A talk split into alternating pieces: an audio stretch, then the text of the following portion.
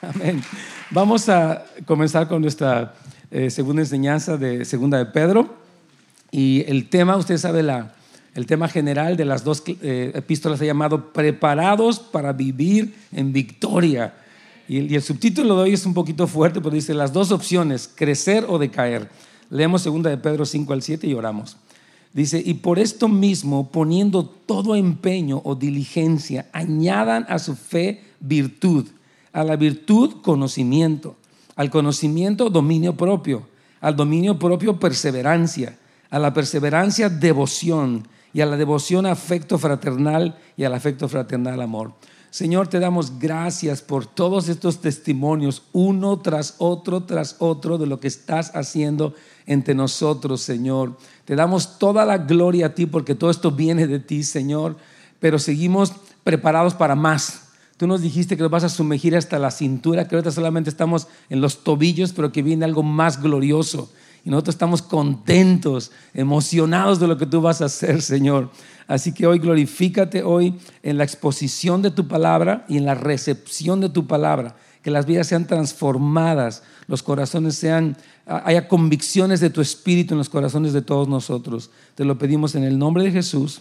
Amén. Muy bien.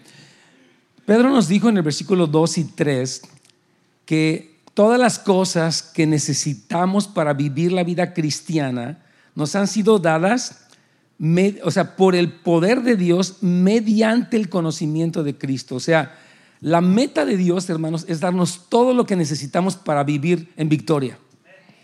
Y la fuente de, esa provisión es el poder de Dios.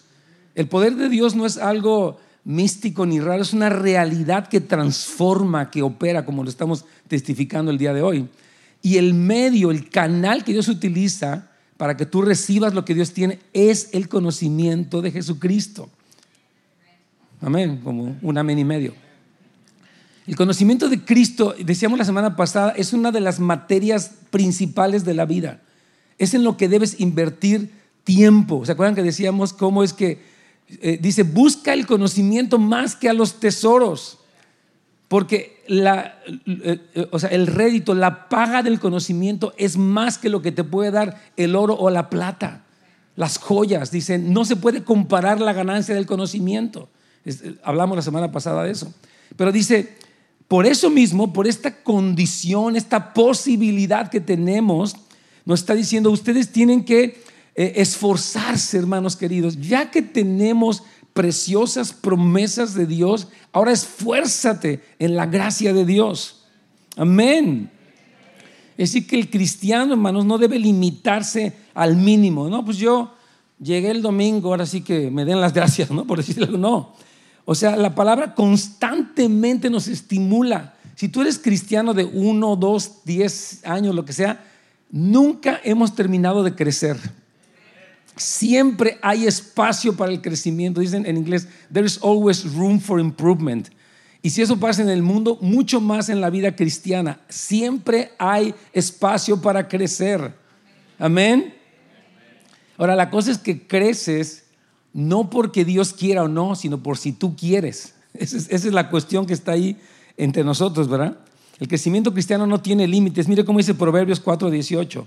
El camino o la senda de los justos es como la luz del nuevo día o de la aurora que va en aumento hasta brillar en todo su esplendor. Entonces, hermanos, en la vida cristiana hay, debe haber un constante avance. Amén. Pedro nos llama a tener una insatisfacción santa. No es como que diga, no, pues yo, hay como que la voy llevando, como que pues, de repente me dan ganas de repente me da una flojera.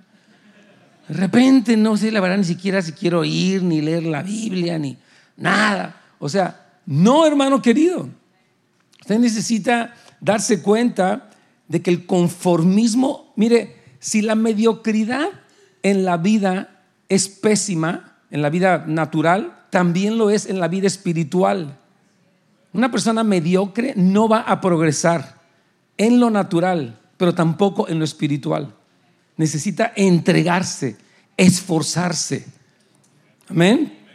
Ya he hablado con una persona esta semana y me decía, porque él me está rindiendo cuentas a mí, Y él me decía, eh, nos estamos hablando por teléfono, este fue el acuerdo, y yo le estoy preguntando cómo va. Me dice, la verdad, toda esta semana me dio flojera. Le digo, sí, toda la semana me dio flojera. Le digo, entonces le pregunté de su horario, fíjense qué curioso, dice que él se va muy temprano a trabajar porque este, uno quiere agarrar tráfico.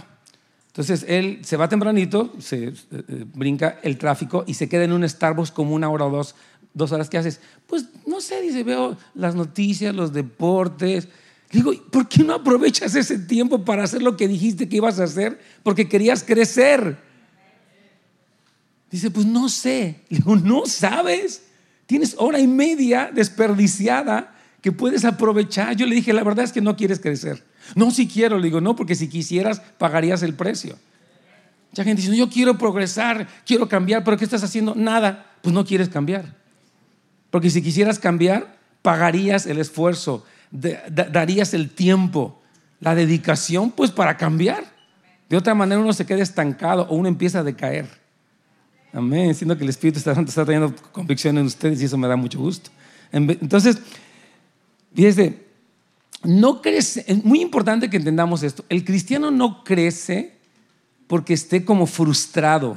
Mire, en el mundo las gentes quieren crecer, quiero más lana porque no tengo, hay como una frustración.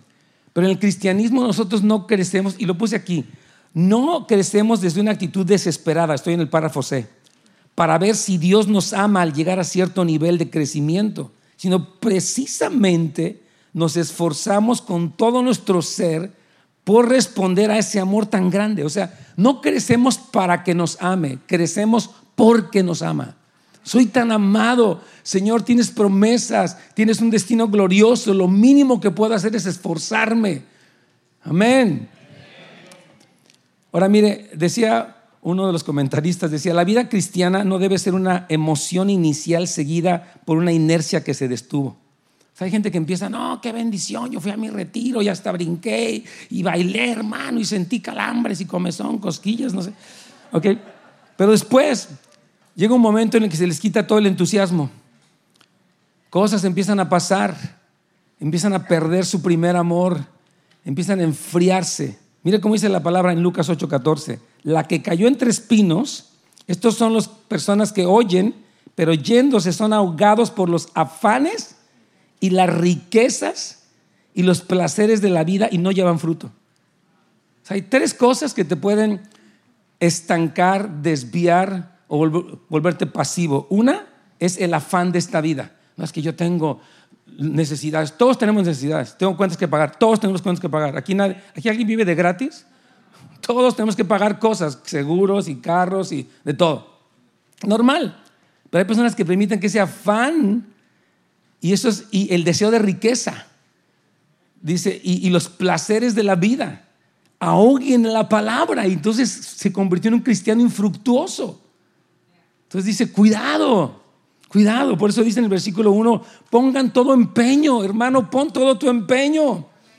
Por ejemplo, si tú quieres tener un buen matrimonio, tienes que empeñarte por orar por tu familia, por ordenar tus prioridades, por hablar con tu esposa un buen tiempo, por hablar con tus hijos, por disciplinarte en tu alimentación. Tú tienes que esforzarte. No nada más que pasen los días enteros y tú vas así como sobreviviendo. No, hermano. La Biblia nos llama a poner un empeño tremendo. Mire, dice la Biblia que todo empieza por la gracia y se nos da por fe, ¿verdad? Pero una fe que no tiene obras es que muerta. O sea, tú dices, yo tengo mucha fe. Bueno, pero ¿qué estás haciendo como resultado de que tienes fe? Amén. Por ejemplo, esto que hablamos de la ley de la siembra y la cosecha. Yo digo, no, eso, qué tremendo lo que le pasó al hermano de los, que, que, Dios le suplió, le empezó a dar carros y ¿Tú vas a algo? No, yo no puedo. No, es que la verdad yo, yo ahorita no tengo. O sea, piensan en su lógica carnal en vez de confiar en las promesas de Dios. Hermanos, tenemos que confiar, creer en lo que Dios nos ha dicho. Ahorita vamos a hablar un poco más de eso. Entonces, la verdad es que el crecimiento depende, sí, del don de la gracia, ya hemos hablado de la gracia muchas veces, pero también de tu participación. No nos ganamos la salvación por obras, pero al mismo tiempo si demostramos que somos salvos al aplicar nuestro esfuerzo. O sea, Una demostración de la salvación es que tú estás esforzándote. Si no te esfuerzas, o te estás enfriando o no eres salvo. Hay, una realidad ahí. Fíjese cómo dice Filipenses. Ve este versículo. Es más, léalo conmigo. Una, dos, tres. Dice: Esfuércense por demostrar los resultados de su salvación, obedeciendo a Dios con profunda reverencia y temor. Amén. La demostración o la evidencia de la salvación es el esfuerzo. No quiere decir que seas perfecto, tenemos luchas, debilidades, caídas de repente, pero seguimos luchando. Nos esforzamos porque somos salvos, porque no vamos a estar, no vamos a regresar donde estábamos antes. Amén. Un comentarista lo compara con la parábola de las diez vírgenes, me gusta, dice, la llama es lo que Dios nos imparte sin ningún esfuerzo. O sea, Él nos dio, tú veniste a Cristo, Él te dio un gozo, te dio una paz, pero ahora el aceite es lo que cada persona debe aportar. ¿verdad? Su propio esfuerzo, te paras temprano. David decía, de mañana me presentaré delante de ti y esperaré. Daniel oraba, dice la palabra, que tres veces al día, mañana, tarde y noche, él abría las puertas de su recámara y oraba en dirección a Jerusalén y clamaba. Aún a los 80 años él seguía constante en esa disciplina de oración.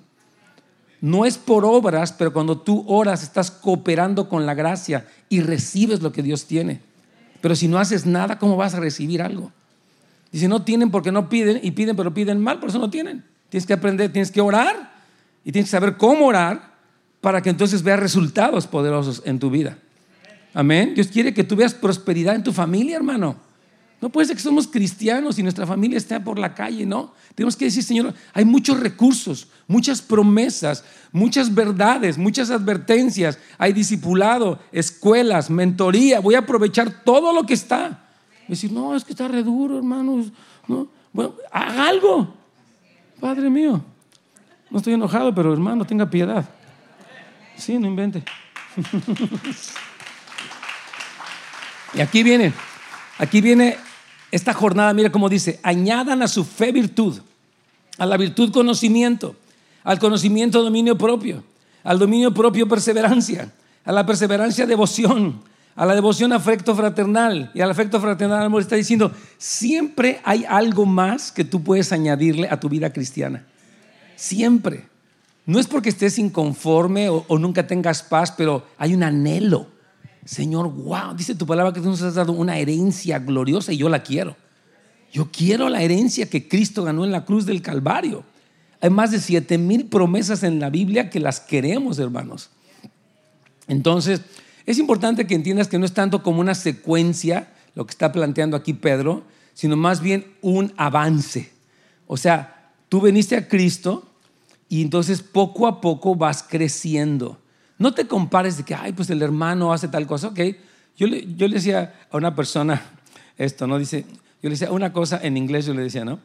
One thing is to copy the style of a person, and another thing is to copy the lifestyle of a person. Por ejemplo, yo no puedo ser una persona que no soy, pero sí puedo aprender del estilo de vida de los que van más adelante de mí. Puedo aprender, claro. Si, oye, esta persona tiene un nivel de disciplina tremendo, tiene un nivel de conversación donde se cuida de no hablar mal de la gente, tiene un nivel de honra y eso es una motivación. Entonces todos somos motivados a extendernos y ver los buenos ejemplos.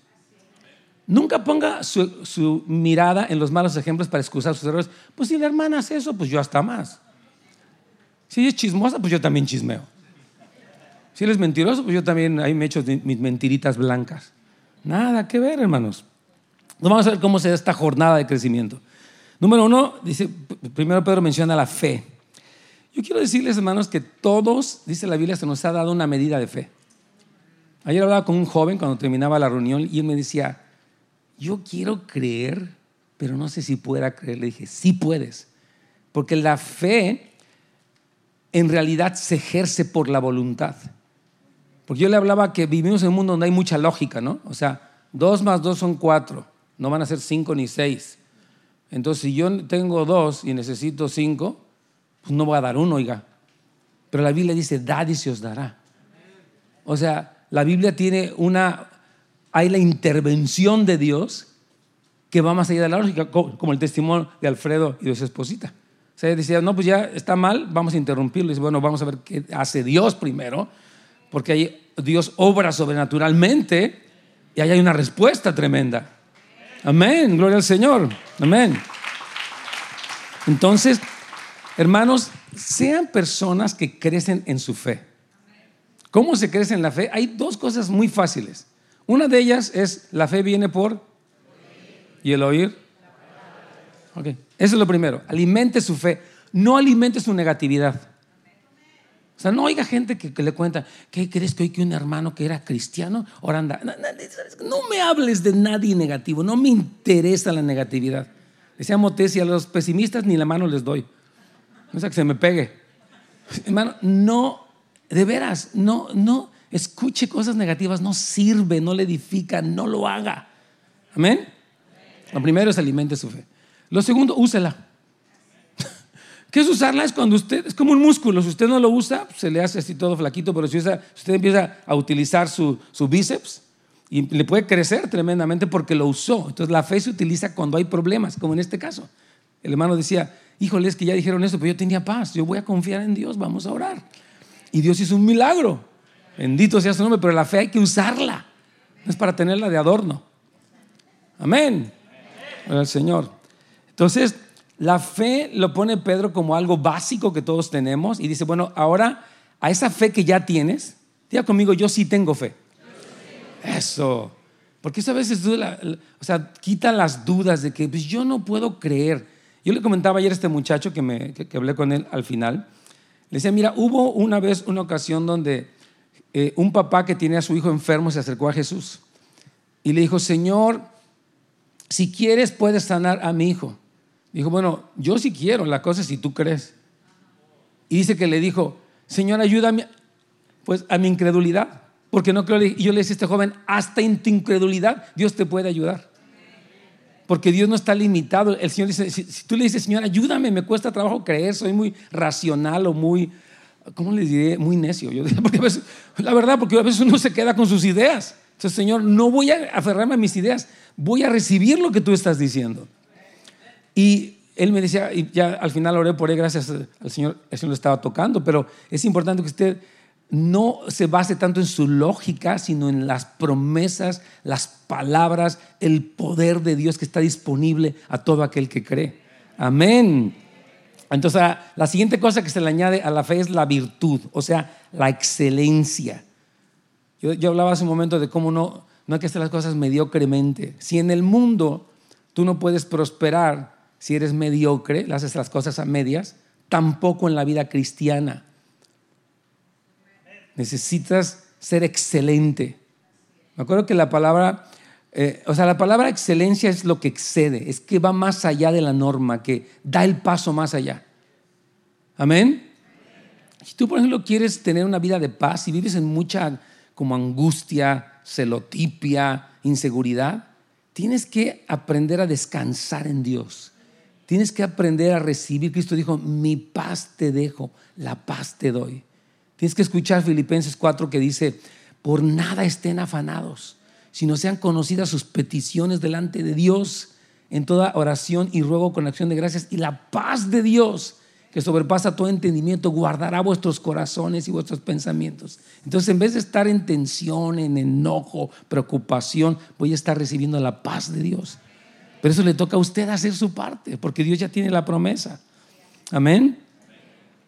Entonces, la fe, eh, la fe, lo tengo al final aquí del párrafo C, dice, la fe debe conducir no a la vida pasiva, sino a una vida efectiva en el servicio de Dios y de los demás. Debe conducir a la osadía de mostrar siempre a quién se pertenece. Porque la palabra virtud tiene que ver con algo que es productivo y tiene que ver con algo también que es valiente. Entonces, a tu fe, dice, añádele esa productividad, esa acción y esa osadía. Fíjense, nosotros estamos orando todos los jueves aquí en el, en el set que tenemos hasta las 6 de la mañana. Oramos por todos los hombres de negocios. Decimos, Señor, dales una fe que hagan cosas osadas para ti. Negocios prósperos porque están oyendo tu voz y tú los empiezas a prosperar.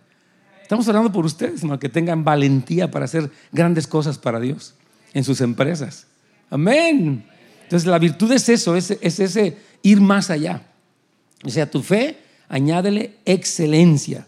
Ahora dice, a la, a la excelencia o a la virtud debe añadirse conocimiento práctico. A mí me gusta mucho esto porque no es que seamos cristianos que echamos puro rollo. Somos cristianos prácticos. Tu cristianismo lo vives en tu casa, en tu negocio, en tus transacciones, en, en todo. Tú estás o sea, aplicando el conocimiento que adquieres en tu vida cotidiana. Amén. Y precisamente los grupos de amistad que tenemos es eso. Al final de cada enseñanza hay preguntas de reflexión. Tú vas con otros, hombres o mujeres, y platicas, oye, a ver, ¿qué te pareció esto? ¿Qué entendiste? ¿Qué, qué no entendiste? ¿Qué problemas tienes para practicarlo? ¿O cómo lo estás viviendo? Necesitamos reflexionar, hermanos. Amén.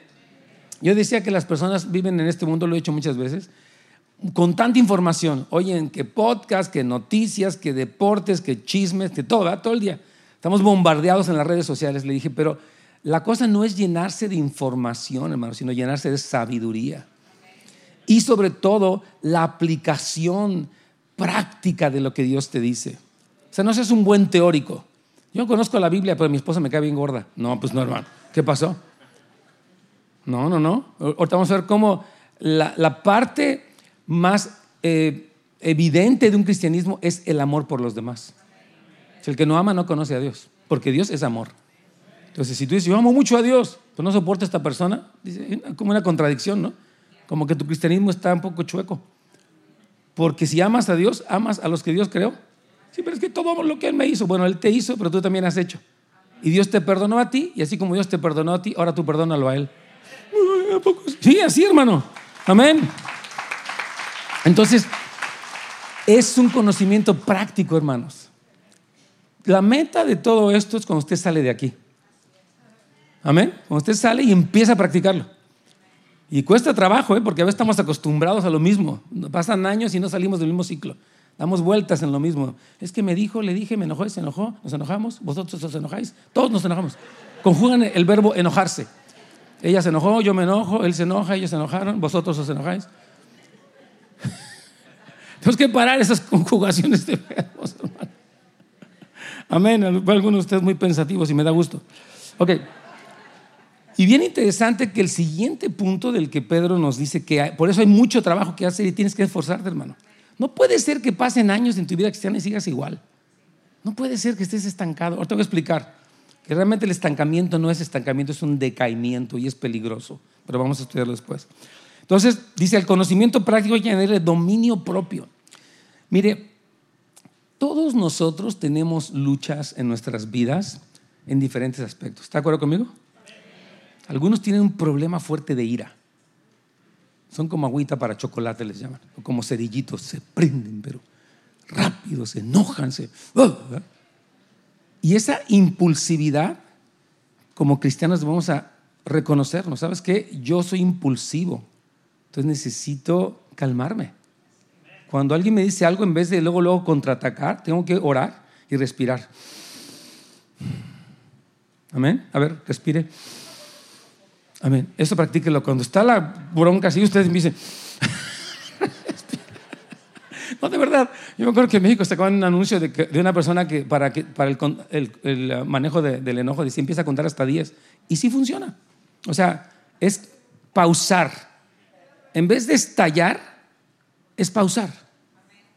Tienes que decir, a ver, calma, calma. Porque son como respuestas automáticas. Es lo que se llama la neuroplastía, es la capacidad del cerebro para como eh, reformatearse. O sea, usted tiene 30, 40 años, lo que tenga 50, y usted está muy acostumbrado, entonces, pero usted sí se puede modificar, hermanos. Número uno, con el poder del Espíritu Santo. Y número dos, haciendo caso a lo que Dios nos dice. Entonces dice, ustedes tienen que añadir dominio propio. Yo les comentaba ayer de uno de mis mentores en México, un hombre tejano, Samuel Clark, ya falleció, tremendo maestro de la palabra. Y él nos decía que él es un hombre de estudio de la palabra, nos discipuló a mi pastor y a mí como por seis años, tremendo. Pero decía que él a veces había días en los que tenía tanta tentación. Dice, yo salgo solamente de mi casa, en aquellos entonces no había pues, internet ni nada de eso. Dice, yo voy al puesto de periódico y nada más le pido mi periódico porque pues, le gustaba estar al tanto de las noticias. Y me regreso, dice, y no veo ni a la izquierda ni a la derecha porque yo sé que mi mente, decía él, puede divagar. Veo una foto, cuando estaban las fotos ahí en los puestos de periódicos, ahora es mucho más fácil. Usted en el celular hace dos clics y ya está viendo cosa que no debe de ver. Entonces dice él, yo he aprendido a reconocer lo que la Biblia llama el día malo, donde hay tentación y yo he aprendido a cuidarme en esos días porque la Biblia dice, velad y orad para que no entréis en tentación. Tu espíritu está dispuesto, pero tu carne es débil. Entonces tú tienes que conocerte para cuidarte. Hay gente que cuando esté enojada le dan ganas de tomar. Es que me hizo enojar un montón. A ver, una cervecita. Nada que cervecita. Póngase a orar. Busque ayuda, hermano. Desahógese con Dios. Pero no tome el pretexto de que es que ya me hizo enojar, voy por una cerveza. ¿Qué pasó, hermano? Es que de veras tenemos que, tenemos que tener dominio propio, hermanos. Dice, añádele a tu vida cristiana dominio propio. O sea, contrólate, pues. Amén. Señor. Vamos a seguir en la, página 3, eh, por favor, párrafo F. Voy un poco rápido porque sé que es tarde. Y otra cosa dice, debe de añadírsele paciencia. Dice, bueno, yo quiero paciencia, pero rápido. No, pues Así no funciona la cosa, hermanos. Es muy interesante que la palabra griega es hipo, hipomoné y dice que, dice uno de los traductores, William Barclay, que me encanta, es un hombre que he estudiado por muchos años, él dice que esta palabra no se le hace que está muy bien traducida porque la paciencia se empieza una en pasividad. Pues sí, paciente, no dice nada. Dice, no, la paciencia es el aguante es cuando uno abraza las dificultades que le vienen con valentía. Y yo creo, hermanos, que de veras tenemos que tener cuidado de no ser una generación de cristal, que es muy transparente, pero de todo se quiebra. Tenemos que ser personas que, que podemos aguantar, eso se llama perseverancia. La perseverancia es el aguante. Y tú aguantas porque tienes al Señor. Y no, solamente nosotros, sino nuestros hijos, hermanos. Hay que enseñar a nuestros hijos a aguantar, como decimos, carrilla. O sea, que ellos sepan que a veces la vida va a ser difícil. Yo por eso le digo a nuestros hijos, no le den todo tan fácil, hermanos. No le, que quiere sus tenis. Y como el papá se siente culpable, para compensar su culpabilidad, ahí va y le da que los tenis, que el teléfono. Pero no se trata de eso. Se trata de enseñarle a que trabaje, a que valore el esfuerzo, a que aprenda eh, lo que es, por ejemplo, la disciplina. Entonces, hermanos, tengamos mucho cuidado de no sobrecompensar a nuestros hijos con tanta cosa porque los hacemos débiles, malagradecidos y flojos. ¿La verdad? Entonces, mientras más le dé, menos agradecido está y más quiere. Sí, pero me diste esto, ahora quiero el otro. Y si no, me voy a poner así mi cara. Y el papá ya, ya tiene cara, rápido, cómprale. Cálmese. No se deje manipular. Amén. Algunas mamás, el Espíritu Santo les está hablando, hermanas amadas. Amén. Gloria al Señor. Entonces, fíjate, Cristo fue así, dice la palabra, que él por el gozo que Dios le había puesto a él, él aguantó el oprobio. Dice que no se echó para atrás, había oposición contra él, escupitajos, injurias, una corona de espinas, pero dice que dice la palabra aquí en Hebreos 12:2, por el gozo que tenía por delante soportó. E, esa es la palabra que quiere decir, hermano, aguante. Aguante, no, no se doble, no se quiebre, apóyese en Dios. O sea que su vida cristiana, aparte de todo lo que tiene que añadirle, también es el aguante, la perseverancia. Amén. Dices que yo, yo, dice que yo ya llevo orando por esto 10 años. Pues apenas vas empezando. 10 años. Yo tengo orando por mi familia 47 años y no voy a dejar de orar nunca. Porque algunos de ellos necesitan a Cristo y no, no, se han convertido, pero vamos a clamar Oh, ya, hermano. Vamos a seguir clamando hasta el último día de nuestra vida. En el último suspiro vamos a seguir clamando por salvación y liberación de todos ellos. Nunca. Dice Lucas 18.1 que nos enseñó una parábola sobre la necesidad de orar siempre y no desmayar. No desmaye, pero es que ya oré. Nunca diga es que oré y no pasa nada. No cancele su oración con su falta de fe. Si usted ora, diga, Señor, ore con acción de gracias. No lo he visto, pero yo te doy gracias porque tú dijiste que tú escucharías mi clamor y yo te agradezco, aunque mis ojos no vean nada, esa es la fe. Yo tengo la certeza de lo que estoy esperando, porque tú eres fiel, Señor. Amén. La siguiente palabra aquí es piedad. Y también el autor dice que la palabra griega es Eusebia. Tal vez es un bonito nombre para su niña, si quiere. Bueno. y esta palabra piedad, hermanos, es... Ah, porque a veces la gente dice, oye, ten piedad o sé piadoso. Suena como sé santurrón. No, ¿Sabe qué es tener piedad? Es darle a Dios lo que, lo que le corresponde y a los demás lo que les corresponde. O sea, ser una persona, una persona piadosa honra a Dios y a los demás. Eso es, a tu vida cristiana añádele el factor de la honra. A veces tendemos mucho a la deshonra y, es, es, fácil como hablar mal de alguien. Insisto, tenemos que decir, no, yo no voy a, no voy a ser impío, voy a ser piadoso. Voy a, mire, aun si usted está en una situación familiar donde no están las cosas tan bien, guárdese de hablar negativamente. Dice la Biblia que en, la boca está el poder de la vida o de la muerte. Entonces tenemos que decir, yo, no, yo tengo que cuidarme de hablar mal o de mi líder o de mi esposo o de mis hijos. Tiene que saber cómo va a usar su boca. Decía una vez una pastora, decía, ¿cómo Dios te, va a dar poder si lo más que hablas es negatividad? Si te va a dar poder, imagínate, con toda la, la negatividad que hablas, vas a destruir todo. Entonces Dios le va a dar poder a los que saben hablar conforme a lo que Él habla. Entonces tienes que decir, yo no voy a hablar lo que mi carne diga. Hay gente que está acostumbrada a quejarse. Como que sí, ok, ahí te va mi queja de hoy. Hoy, ¿qué crees? Y ahí empieza. Ahora me anda mal de esto. Ayer andaba de acá y ahora de y, y aparte, ¿qué te cuento? No, hermano, no, pare, pare. Amén. Hable vida, hable promesas, hable bendiciones, hable la palabra, profetice. Come on. Entonces dice, ah, este, en el párrafo H dice, a la piedad hay que añadirle el afecto fraternal, o sea, el afecto de hermanos. Mira, yo he visto que entre hermanos no es fácil. ¿Se da cuenta? ¿Cuántos aquí tienen hermanos? Que la mayoría. Wow, ¿qué es súper fácil llevarse bien con sus hermanos? No, hermano. Luego unos que se vienen para acá y otros se quedan para allá. Ellos piensan que uno aquí es millonario, ¿no? ¿No, ¿No le ha pasado? Ellos piensan que uno fabrica dinero en una maquinita. Mándame. Y yo, que usted está, usted está ya, mándeme dinero. Y luego hasta se enojan. Esto no me mandaste, pues ni tenía. No, tú tienes que ver. Y no se, han dado cuenta. Yo creo que estas cosas que pasan, hermanos, qué horrible. Entonces hay como tensión, hay enojo. Y lo que pasa con los hermanos eh, y con la familia es que uno guarda resentimiento sin saberlo. Yo ya lo perdoné, pero sigues hablando mal de él. Si hablaste mal, sigues hablando mal, es que no lo perdonaste. Sigues disgustado aunque te sientas muy piadoso. Entonces estamos así, Señor, yo necesito amar a mis hermanos. A veces es fácil amar al que está lejos. No, yo amo mucho a los de África porque no vives con ellos. Sí, en serio. Pero con los que vives es la cosa. Dice, entonces tengan amor de hermanos. Y habla de ese amor que, se perdona, hermanos. ¿Hasta cuántas veces perdonaré a mi hermano que peque contra mí? Hasta siete, dijo Pedro, ya me fui a lo más alto. Dice, no, hasta setenta veces siete. Al año dijo, no, al día.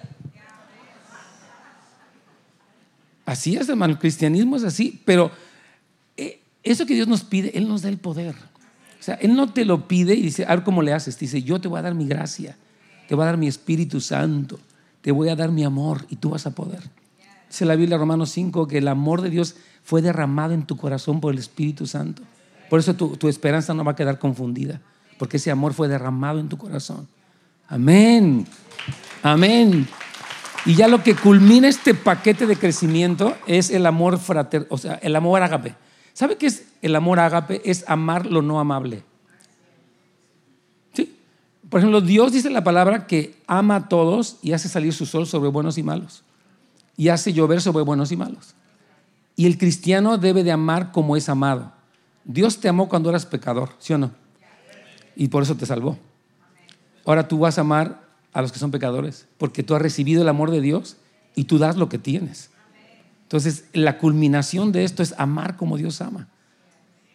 Y ese es el progreso en la vida cristiana, hermanos. Amén. Entonces, crecer o decaer. Yo, yo, quiero decirles esto. Vamos a la página 4 porque yo sé que ya el tiempo es muy corto. Pero quiero explicar esto. Mire, nada en el sistema uh, digamos, del mundo está estático. O las cosas crecen o decaen.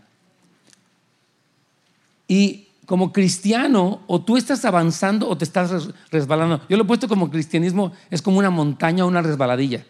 Si tú no te esfuerzas por subir, te empiezas a resbalar. De verdad. Entonces, muchas personas que no se han esforzado en su vida cristiana, hay como una corriente que los arrastra.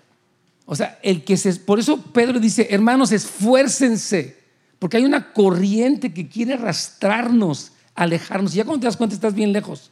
Yo la verdad ni quiero nada, ando en estos rollos, porque hubo esta, no se hizo caso a esta exhortación de la palabra, donde dice, hermanos, esfuércense por seguir añadiendo, tienen una riqueza, tienen una gracia para seguir creciendo, porque si no creces hay una corriente que te arrastre. Quiero contarles una historia de, la vida real.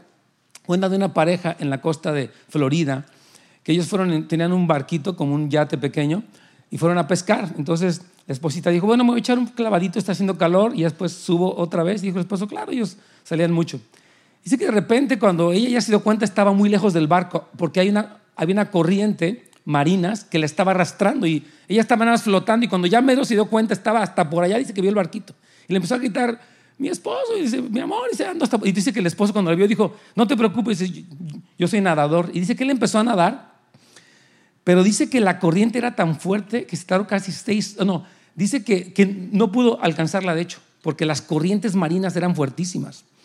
Entonces dice que, que, le dijo a ella, mira, que le gritó, dice, voy a ir al barco, porque si no vamos, si te pierdo, puedo perder al barco y a ti. Entonces mejor me voy a acercar hacia allá. Y dice que él, después de seis horas, era nadador profesional, llegó al barco y se pudo subir. Pero ya cuando volteó, se había perdido ella. Ya no la pudo encontrar. Entonces dice que él inmediatamente llamó a la guardia costera, a los equipos de rescate, dijo, vamos a buscar. Y por 32 horas la buscaron y la encontraron, todavía estaba viva. Fue, un caso muy conocido en los años 80, se llamaba Glenda, esta mujer. Entonces, pero una comparación que hace Piper que me gusta, dice, así es la vida cristiana. Si tú nada más estás así como flotando de que, pues yo hay más o menos, hay una corriente que te está arrastrando hacia afuera. Entonces tú tienes que nadar en contra de esa corriente. Miren lo que dice Efesios 2.2 para comprobarle bíblicamente lo que dice. Dice, en los cuales anduvieron en otro tiempo conforme a la corriente de este mundo. El mundo te quiere arrastrar a la fornicación, a la codicia, a, la lujuria, a que te divorcies, a que eh, te metas en cosas raras. Así es el mundo, hay una corriente, hermanos constante en los artistas, en el mundo, la música, el diablo, el ambiente, los sueños. Por eso dice, tú tienes que nadar, porque dice, hay una corriente. El príncipe de la potestad, dice, es el espíritu que actúa en los hijos de desobediencia, que pone en la gente cosas horribles. Y entonces tú, si tú no, por eso la, palabra de hoy es, o creces o decaes. No, es que no, pues yo no quiero que ser mucho porque la verdad me da una flojera horrible, pero tampoco que quieras irme tan feo para allá. Pues no, no, no, hermano. Eso no existe. O te metes y te esfuerzas con todo tu corazón o te arrastras la corriente. Entonces, esa es nuestra decisión, hermanos. Amén. Vamos a ponernos de pie, por favor, vamos a orar.